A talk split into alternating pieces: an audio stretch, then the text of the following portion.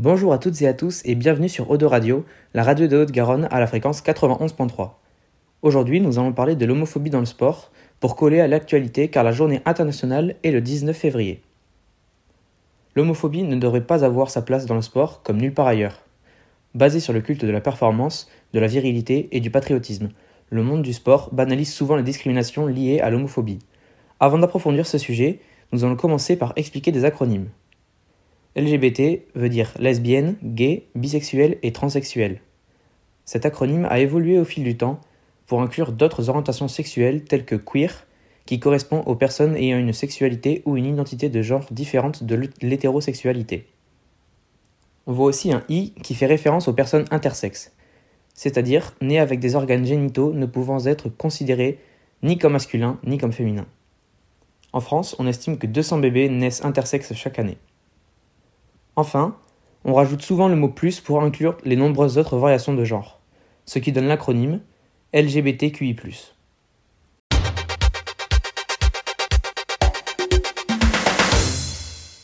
Je vais maintenant laisser Elena nous parler de l'association Le Gyrophare.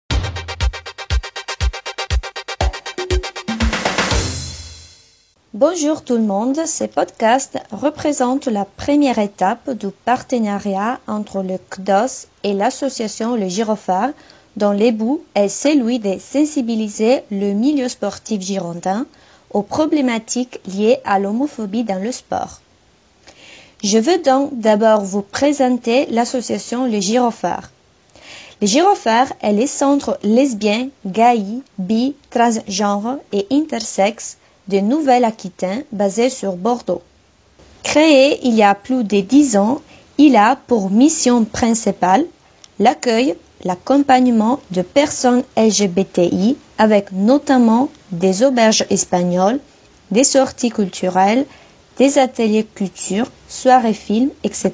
La lutte pour l'égalité des droits pour toutes et tous et contre les discriminations en lien avec le sexe, l'orientation sexuelle ou les genres, notamment via l'organisation d'événements festifs et militants. Encore, la mise en avant d'initiatives ou d'actions des structures partenaires, la prévention santé sexuelle avec possibilité de dépistage VIH deux fois par mois, préservatifs gratuits et en libre accès, la tenue des stands d'information et sensibilisation dans le lieu accueillant du public, l'accompagnement pédagogique avec la création d'outils, par exemple l'atelier parents-enfants, et la création et diffusion de la culture LGBTI, soit des expositions en partenariat avec des artistes LGBTI aquitains. Mais pour mieux vous expliquer de quoi il s'agit, je suis ravie d'avoir avec moi le président de l'association, Marc Grandon, Bonjour Marc et merci pour avoir accepté notre invitation. Bonjour et merci de, de m'avoir invité. Alors d'abord, est-ce que tu peux te présenter et nous expliquer ton rôle dans l'association? Alors moi je m'appelle Marc Grandon, je suis président du Girophare depuis septembre 2020. Euh, sinon euh, je suis étudiant en troisième année euh, en communication à Bordeaux. Et euh, mon rôle dans l'association, c'est euh, d'aider à la prise de décision pour euh, la direction de l'assaut. moi, je m'investis beaucoup dans ce qui est développement dans le sport pour permettre aux LGBT de d'être accueillis dans des structures sportives, mais aussi au niveau de la santé. je suis beaucoup en relation avec des acteurs de santé pour pour essayer de faire entendre nos droits et nos revendications et euh, bien sûr avec euh, plusieurs institutions comme euh, la mairie, la préfecture, le département, la région, où je facilite la compréhension des problématiques LGBT et je permets de d'implanter la, la problématique LGBT dans les, les façons de réfléchir de, de, institutions. Et est-ce que tu, tu, peux nous en dire plus sur l'association Les Gyrophares, euh, quand elle est née et pour répondre à quels besoins? Et aussi pourquoi elle s'appelle comme ça? Alors, le gyrophare, ça a été créé en 2007 et euh, ça a été créé surtout pour répondre à un besoin de fédération d'associations. Euh, donc, le gyrophare, c'est le centre LGBT de Bordeaux. c'est donc un centre qui regroupe beaucoup d'associations. Nous, on en a une vingtaine en ce moment. Euh, qui euh, vivent dans le local, qui euh, établissent des partenariats avec nous, à qui on monte des, des projets. Et donc le, le gyrophare s'appelle le gyrophare parce que on avait cette envie d'être un centre d'accueil et d'orientation sur les différentes associations qu'on abritait et que l'on connaît. Euh, pour permettre au mieux aux personnes qui se posent des questions ou qui ont des problématiques de pouvoir euh, mieux s'orienter grâce euh, à une association euh, unique qui permet de faire le lien entre toutes ces associations. Mais aussi avec en relation avec les institutions, les grandes entreprises, les commerçants du, du secteur bordelais et de la métropole. Et quelles sont vos actions concrètes afin de mettre en place votre mission euh, et quels sont les services offerts par l'association? Alors euh, concrètement au Girophare, hors euh, période de Covid, on a des permanences tous les soirs de 18h à 20h où on accueille tout le monde, ce qui permet aussi de faire de la rencontre, de partager un moment convivial, donc pour nos fonctions d'accueil en tout cas. on a pas mal de temps d'échange, notamment comme des auberges espagnoles, euh, on a aussi euh, l'apéritif et euh, des temps de rencontres plus précis avec des comités plus restreints, comme par exemple les, les temps d'accueil parents-enfants pour les enfants qui sont qui ont une, une identité de genre différente de celle de leur naissance. Après, on fait pas mal de dépistage aussi, hein, avec des associations de dépistage qui viennent au gyrophare. on essaye de faire de la prévention dans les écoles dans le secteur du supérieur, mais aussi euh, dans euh, des écoles euh, comme au, lycée, au collège, pour faire de la prévention. on a des partenariats sportifs, notamment avec par exemple l'association Oval Citoyen, avec lesquels on fait pas mal d'actions sportives, des matchs, des rencontres, des échanges associatifs. on accueille aussi des demandeurs d'asile qu'on aide à à s'en sortir avec euh, leur papier et euh, les démarches administratives. Et enfin, euh, on essaye de varier les pratiques culturelles. On fait beaucoup de sorties cinéma, de, de, de, soirées, bien sûr hors temps de Covid. le Gyrophare, c'est vraiment un lieu de vie où on essaye de diversifier l'offre et surtout créer des rencontres et faire du bien faire.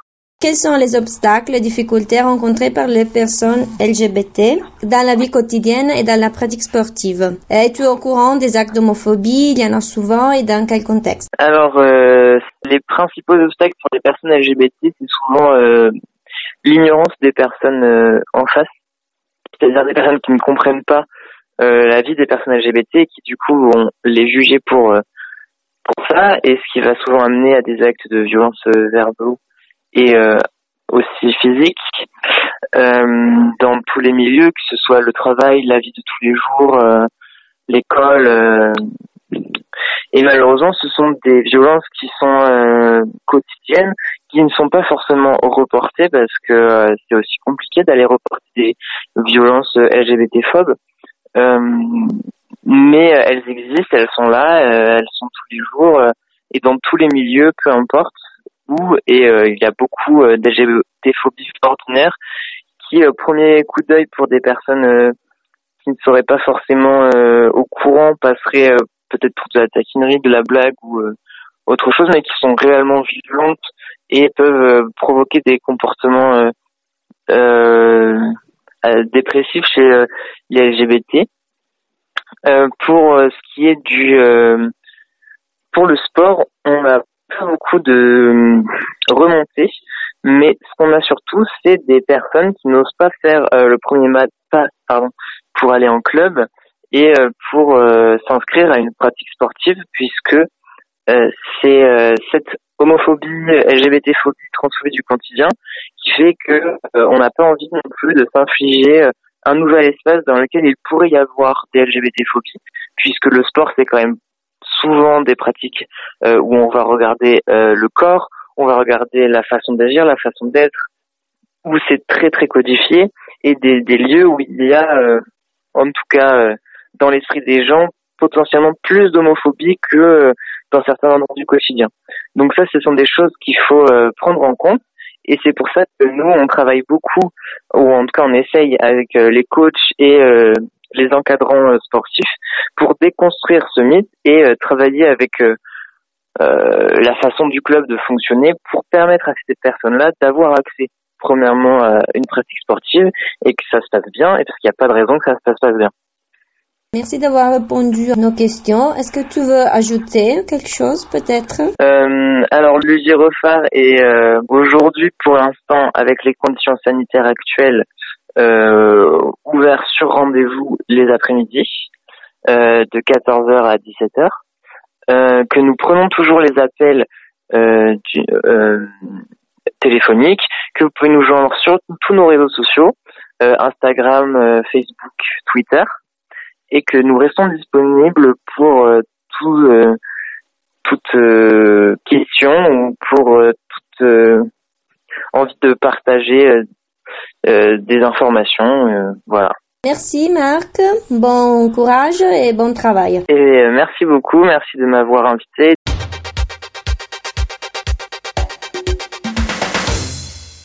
Merci beaucoup Elena et Marc pour ces informations très intéressantes.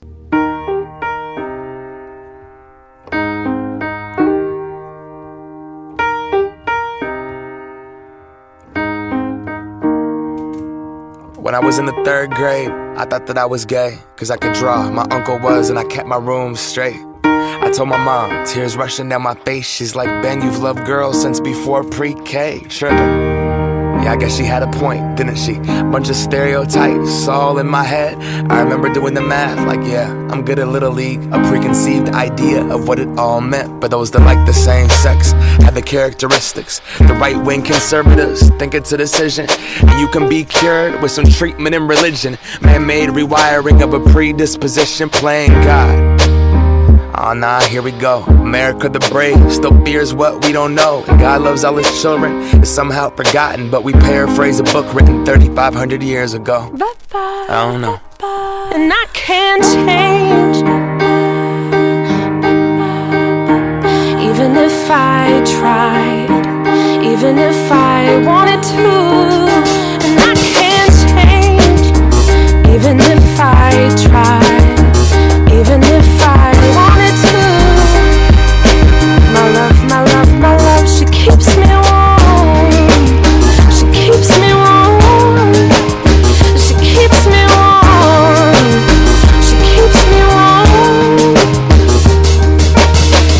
I was gay, I would think hip hop hates me.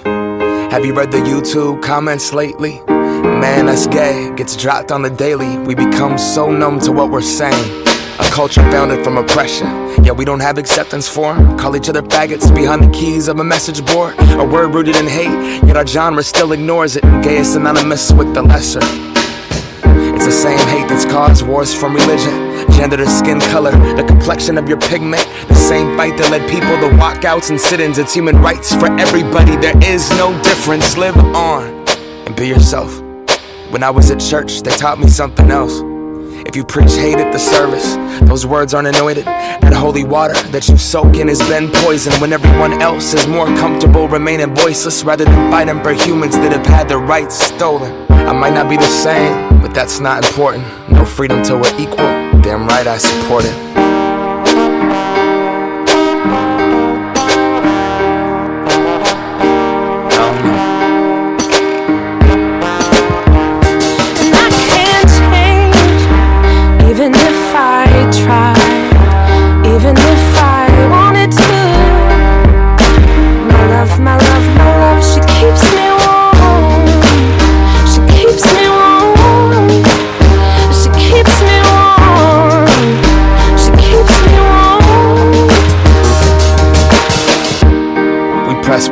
Don't press pause. Progress march on with the veil over our eyes. We turn our back on the cause till the day that my uncles can be united by law. When kids aren't walking around the hallway, plagued by pain in their heart. A world so hateful, some would rather die than be who they are. And a certificate on paper isn't gonna solve it all, but it's a damn good place to start. No law is gonna change us. We have to change us. Whatever God you believe in, we come from the same one. Strip away the fear, underneath it's all the same love. About time that we raised up. I can't Sex- change. Even if I tried,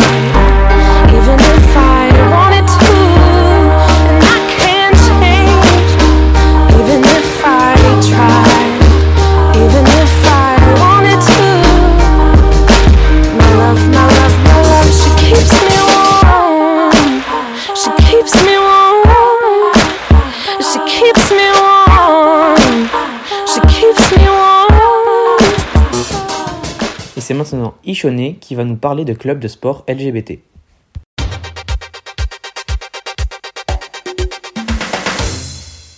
Qu'est-ce qui vous vient à l'esprit quand on parle du sport LGTB+. Les paris foot gay Peut-être c'est la seule équipe de foot LGTB que vous connaissez. Vous avez jamais entendu parler des Gay Games? En cas où tout dont je vous parle soit inconnu pour vous, allons à l'autre. Alors Ishone, est-ce que tu peux nous en dire un peu plus sur le Paris Foot Gay Oui, le Paris Foot Gay est une association fondée en décembre 2003 pour lutter contre l'homophobie dans le football et dans le sport en général. À sa création, le Paris Foot Gay était essentiellement une équipe de football. Et ensuite, ces actions se sont diversifiées et ils ont rejoindre l'activisme, actions de prévention, de pédagogie, etc. pour faire contrer à la prédominante situation de discrimination dans le milieu sportif. Donc, il est devenu une association de lutte contre l'homophobie dans le sport et particulièrement dans le football. Malheureusement, en 2015, après 12 ans, le club a décidé de mettre fin à son parcours. Face à l'indifférence notable, la peur des institutionnels a changé réellement, la honte pour certains à traiter ces sujets, nous devons nous rendre à l'évidence. Nous ne parvenons plus à faire avancer notre combat contre l'homophobie. Il se sentait décrédibilisé. Si ça vous intéresse et vous voudriez connaître l'histoire de son activisme, il y a un documentaire consacré au club, les Paris Foot Gay, un seul but à atteindre. Par contre, une autre asso, les Rouges Direct,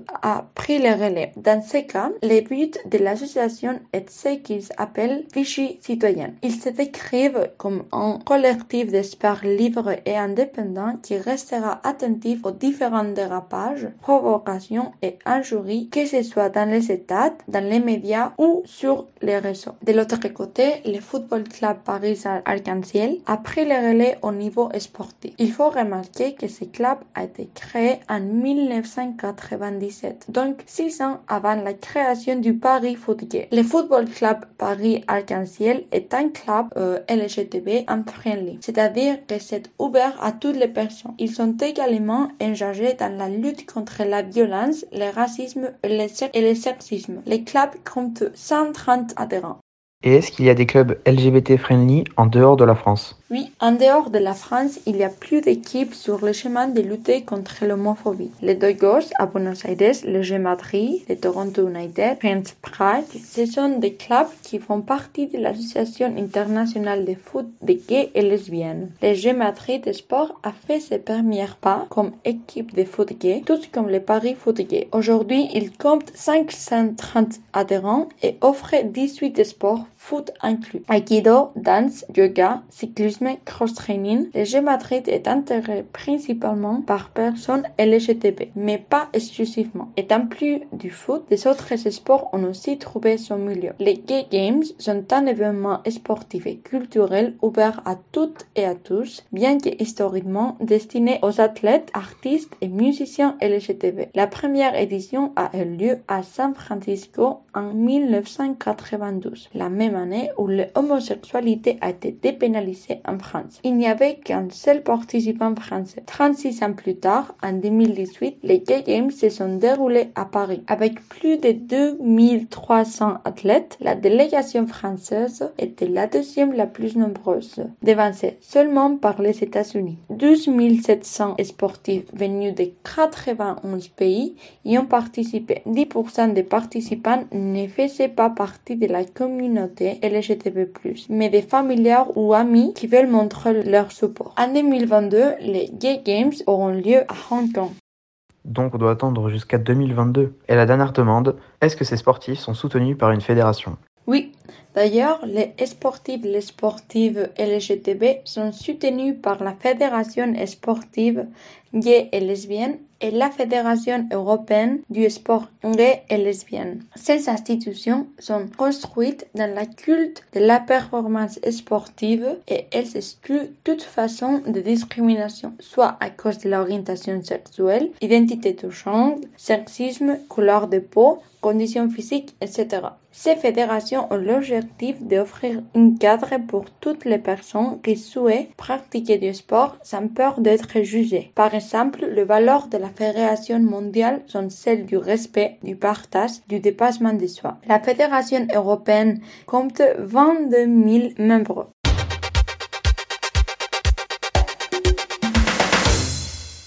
Merci Ishone pour ces précisions sur les clubs LGBTQ. L'homosexualité est légale dans tous les États membres et la discrimination est bannie depuis 2000. Néanmoins, les États membres de l'Union européenne ont des différentes législations en ce qui concerne d'autres protections, comme le mariage entre personnes du même sexe ou l'adoption homoparentale.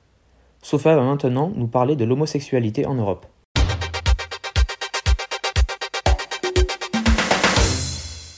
L'acceptation de l'homosexualité est la plus élevée en Europe occidentale. Selon une étude du Pew Research Center du 2020, en Suède, 94% disent que l'homosexualité devrait être acceptée par la société, suivi par les Pays-Bas, l'Espagne et puis de l'Allemagne et de la France avec 86% d'accord.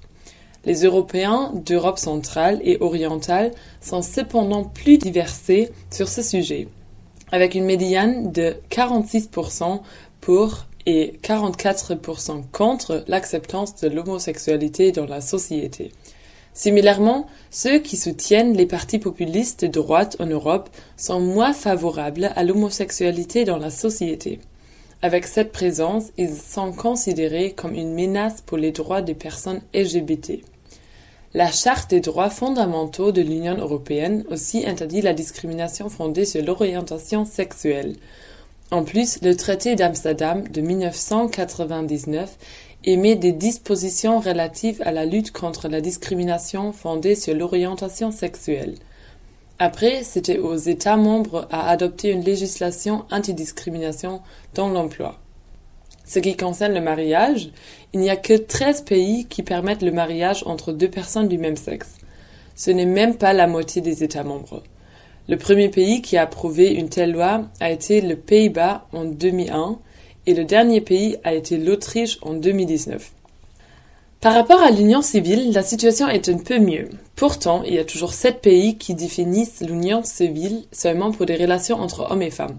La Bulgarie, la Croatie, la Hongrie, la Lettonie, la Lituanie, la Pologne et la Slovaquie. Dans ce cas, la France a été un des premiers pays à établir cette loi. C'était en 1999. L'adoption homoparentale est pour sa part légale dans 12 États membres. Encore, les Pays-Bas est le premier pays pour adopter une telle loi en 2001. Le dernier État membre a été la Croatie l'année dernière. Une autre loi importante est la loi contre les crimes haineux. Malheureusement, il y a seulement 15 États membres qui ont passé une telle loi. Mais d'abord, qu'est-ce que ça veut dire les crimes haineux? L'on parle de crime de haine ou de crime haineux quand la victime en est la cible en raison de son appartenance réelle ou supposée à un certain groupe social, le plus souvent défini par la race, la religion, l'orientation sexuelle, le handicap, l'ethnie, la nationalité, l'âge, le sexe, l'identité de genre ou parti politique. Dans ce domaine, on peut observer une grande régression dans beaucoup d'États membres desquels on n'attend pas notamment l'Allemagne, l'Autriche, la Finlande, l'Italie et même les Pays-Bas. Pour terminer, il reste quand même une nouvelle positive. 26 des 27 États membres de l'Union européenne permettent aux gens homosexuels de servir dans l'armée. C'est que la Chypre qui l'interdit ou plutôt une telle loi n'a jamais été appliquée dans ce pays.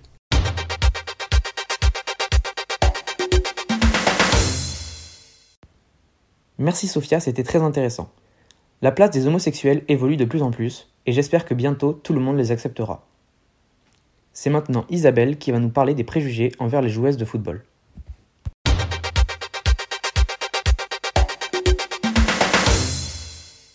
Ah, tu joues au foot toi? Je l'aurais pas pensé. Normalement, les filles qui jouent au foot sont pas très féminines. Dis-moi, c'est comment dans les douches? C'est vrai qu'elles sont toutes lesbiennes, les footballeuses? Birgit Prinz, oui, je la connais, elle joue pas mal, mais elle est pas très femme non plus. Selina Wagner, elle est belle par contre. Eh oui, j'ai entendu tout ça. Pas une fois, plusieurs fois, de nombreuses fois, et j'en ai marre. Premièrement, non, pas toutes les footballeuses sont lesbiennes. Deuxièmement, on s'en fiche, ce n'est pas du tout important. Aussi peu que la beauté des joueuses. C'est le même sport que celui des hommes, avec les mêmes objectifs et ambitions sportives. Rien de plus et rien de moins. Par contre, c'est vrai que plus de joueuses que de joueurs sont ouvertement homo ou bisexuels. Pendant la Coupe du Monde des femmes en 2019, il y en avait 41 parmi les joueuses et les coachs. Et sur le côté foot masculin en 2018, correct, zéro. Selon l'Office des statistiques nationales du Royaume-Uni, en 2017, environ 2% de la population s'est identifiée comme lesbienne, gay ou bisexuelle. Pourtant, il n'y a aucun joueur en Premier League qui s'y identifie. Mais pourquoi? Ce n'est pas que le football masculin n'attire que les hommes hétérosexuels ou le football féminin un ratio élevé de joueuses lesbiennes ou bisexuelles. Mais cela est largement dû aux différentes atmosphères qui entourent les deux jeux. Le jeu féminin a une atmosphère plus ouverte lors des matchs et est plus orienté vers la famille, explique Eric Najib, ancien joueur et aujourd'hui manager du Stonewall FC, le club de football LGBTQ, le plus titré au monde. C'est plus accueillant, plus diversifié et plus ouvert, et cette atmosphère se reflète également sur le terrain. À l'inverse, dans le jeu des hommes, il y a plus de racisme, de sexisme et d'homophobie, ajoute-t-il. Donc, pour résumer, il y a beaucoup de travail et d'éducation à faire sur ce sujet, mais il y a déjà quelques efforts et de bons exemples dont mon collègue Gabo va parler tout à l'heure. D'abord, par contre, je vais vous présenter l'interview que j'ai eue avec Leandro. Il y a neuf ans, j'ai joué contre lui et à l'époque, il s'appelait pas Leandro. Il s'appelait Ténéré et il était elle. J'ai fait sa connaissance sur le terrain juste avant qu'il a commencé avec sa transition en garçon, comme il s'est senti garçon toute sa vie. Mais moi, je ne savais pas de ces transformations et je n'ai plus joué contre lui comme nos équipes ne jouaient plus dans la même division. Alors la prochaine fois que je l'ai vu, c'était deux ans plus tard à l'école. Il venait de changer d'école et d'arriver à la mienne, et j'étais étonnée, ou même choquée, comme je me souvenais de lui comme une fille. Continuons-nous donc avec l'interview que j'ai eue avec lui aujourd'hui par visio, sept ans après ce moment.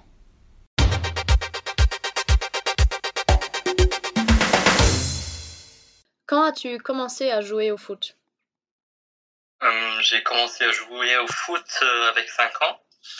Euh, parce que pour moi, le foot, c'était pour les garçons, donc je trouvais ça très cool. As-tu été confronté par des préjugés par rapport aux filles qui jouent au foot? Non, pas vraiment. En fait, je savais rien des préjugés. Pour moi, j'étais un garçon, donc pour moi, j'étais hétérosexuel. Alors, alors, quand tu as joué avec les filles, tu, tu te sentais déjà garçon? Oui, c'est vrai. Ok, ça me mène à ma troisième question. Est-ce que tes coéquipières savaient que tu te sentais pas être dans le bon corps euh, Je crois qu'ils savaient qu'il y avait quelque chose d'étrange. Déjà parce que à l'école, j'étais, euh, je disais que un jour je serais un garçon. Et en plus, j'avais des cheveux courts et les euh, vêtements de garçon. Mais je me souviens encore que j'ai pas, que je me suis pas douché avec les autres parce que j'avais honte de mon corps. Et normalement, j'étais très distant. Donc les personnes très proches, ils savaient quelque chose, mais le reste, il m'a accepté. Et je crois que c'était encore plus étrange pour les autres équipes. Oui, enfin, moi je me souviens, j'ai joué contre toi. Je savais, oui, elle, à l'époque, elle est un peu bizarre et timide et oui, très spéciale.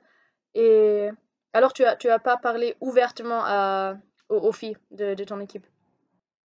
Pas trop. Euh, j'étais toujours le premier à sortir. Euh, j'étais pas très proche avec les autres dans l'équipe. Ok. J'ai joué au foot, j'ai bien joué et euh, sinon j'ai fait ma vie. D'accord, alors c'était le sport et pas trop tes amis et ton environnement social, tout ça? Non, non, pas trop. Ok, d'accord. J'ai une dernière question. Pourquoi tu n'as pas repris le foot après ta, disons, transition? Alors dans une équipe, dans une équipe d'hommes. J'ai pas repris le foot parce que tout le monde me connaissait déjà, donc euh, les autres ils se moquaient de moi. Euh, Comment, et, euh, qui, comme les autres? Les autres filles de, du foot ou les autres personnes à l'école ou qui? Les filles, les garçons, tout le monde qui me connaissait déjà. Et euh, comme je suis pas encore complet, euh, je voulais pas euh, aller jouer chez les garçons Mm. parce que je sais pas s'ils sont assez tolérants. Et euh, pour ça, j'ai un peu peur. D'accord. Et là, j'ai une autre question qui me vient à l'esprit. Euh, est-ce que tu, tu dirais qu'en général, les filles sont plus tolérants que, que les garçons? Euh, je crois que oui. Euh, quand j'ai changé d'école, j'avais toujours, c'était toujours plus facile de parler avec les filles qu'avec les garçons, et les filles, elles m'ont protégé. D'accord. Ok. Et là, on parle de toi, mais en général, tout ce, ce sujet LGBTQ+, euh, community, tout ça, euh, alors tu dirais que les femmes sont un peu plus ouvertes et tolérantes envers ça? Hum, hum, Je crois que qu'il n'y a pas beaucoup de, hum, ainsi, un peu, mais il y a aussi beaucoup de garçons qui sont tolérants. Ça dépend. D'accord. Ok, euh, merci beaucoup pour euh, partager tout ça avec nous et euh, à la prochaine. De rien, avec plaisir.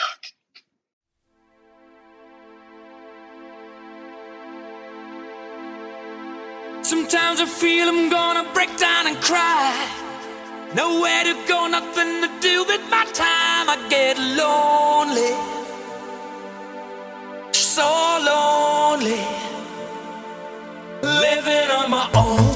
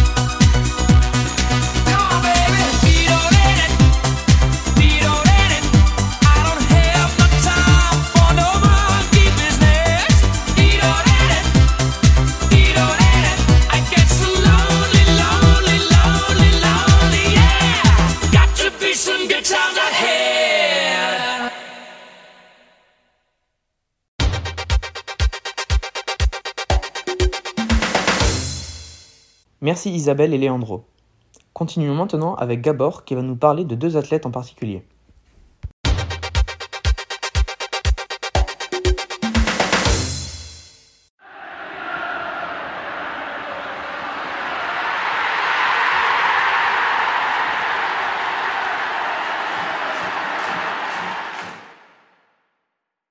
Avons déjà entendu des témoignages très intéressants sur la situation des homosexuels dans le sport. Nous voulons maintenant regarder deux exemples d'athlètes célèbres qui ont osé leur coming out. Un sportif très connu en Allemagne qui est ouvertement homosexuel est le footballeur Thomas Hitzelsberger. Hitzelsberger est actuellement le directeur du club VfB Stuttgart, un club dans la Bundesliga. De plus, il est l'ambassadeur de la Fédération allemande de foot pour plus de diversité dans le En outre, il a eu une grande carrière de joueur. En 2007, il a été champion allemand avec VfB Stuttgart et il a joué plus de 50 matchs pour l'équipe nationale. En 2014, quelques temps après la fin de sa carrière de joueur, il a été le premier et jusqu'à maintenant le seul joueur célèbre masculin à annoncer son homosexualité lors d'une interview pour un magazine. Comme ma collègue Isabelle l'a déjà dit, le football masculin est un des sports où l'homophobie est encore très présent. Hitzelsberger, qui a eu besoin de beaucoup d'années pour discerner sa propre homosexualité, raconte pendant l'interview comme l'homosexualité a été un sujet de plague entre les joueurs et que le mot gay a été utilisé comme synonyme pour faible. Il pense que la raison pour laquelle il n'y a pas plus de footballeurs qui osent leur coming out, c'est qu'ils ont peur de mettre leur carrière en danger, puisqu'ils craignent des réactions négatives des sponsors, des autres joueurs et des fans. Même si aucun autre joueur professionnel n'a suivi son exemple jusqu'à présent, Hitzelsberger a suscité un débat de société qui a aussi eu un grand impact sur des joueurs amateurs. Pour son courage et la suppression des tabous dans le football masculin, il a été honoré par le président fédéral allemand avec la Croix fédérale du mérite. C'est l'ordre allemand le plus élevé destiné à honorer des mérites acquis au service du pays et de la collectivité.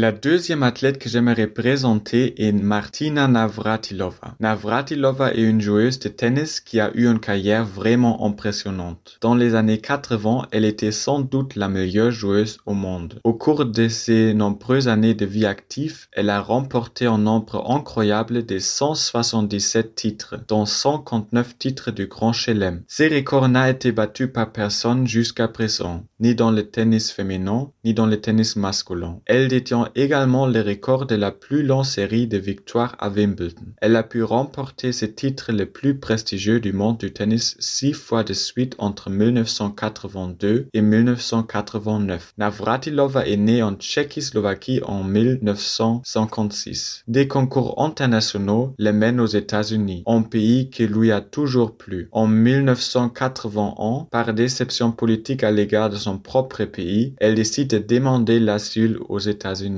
Peu après, au plus fort de sa carrière, elle fait son coming out. Elle ne l'a fait qu'après sa naturalisation car elle pensait que son homosexualité pouvait avoir un impact négatif sur la décision des autorités compétentes en matière d'asile. Selon leur propre déclaration, elle a perdu des contrats de parrainage d'une valeur de 10 millions de dollars en raison de son homosexualité. En outre, elle a dû faire face à des reportages homophobes et à des ouais dans les stades. Néanmoins, elle n'a jamais regretté sa décision. Au contraire, elle s'en est tenue à son style de jeu que les journalistes ont qualifié de trop masculin et agressif et elle a amené ses petits amis à tous les jeux importants malgré toutes les mauvaises réactions que ça pouvait provoquer. En outre, elle a commencé à défendre publiquement les droits des homosexuels, à soutenir plusieurs groupes féministes et à participer comme oratrice à de nombreuses marches de protection au fil des années. Avec Billy Jean King, en autre joueuse de tennis célèbre homosexuelle, elle est devenue une icône en tant que l'une des premières superstars sportives ouvertement homosexuelles.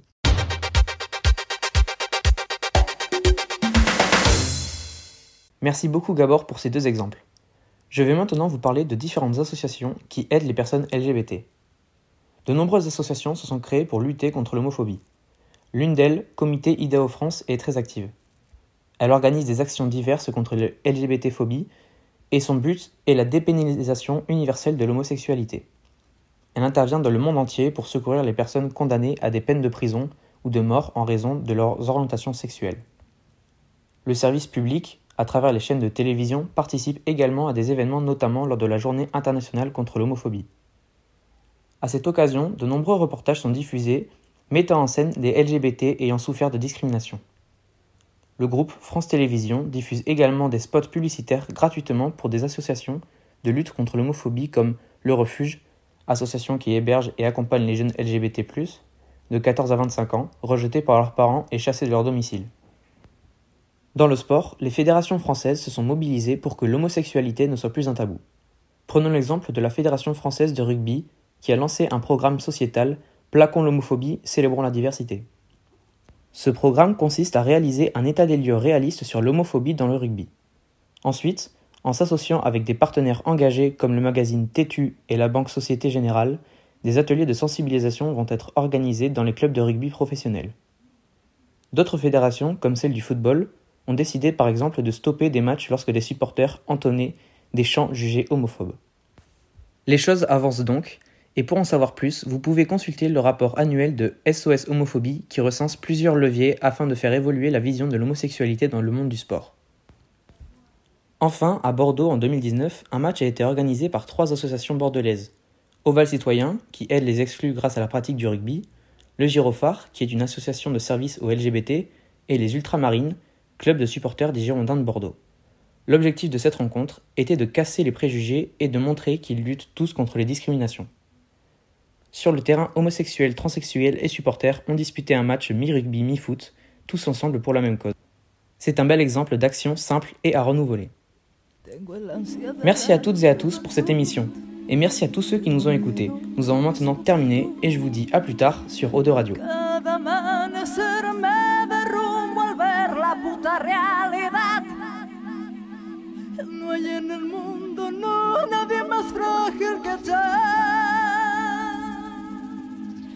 Acrílico, cuero y tacón, maquillaje está en el corazón. Y a la noche se vuelve a florecer, rubrica la ciudad. No hay en el mundo,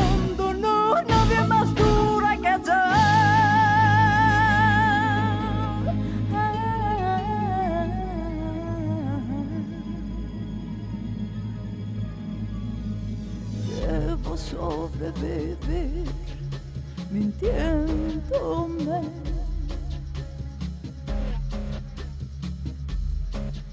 Taciturnamente.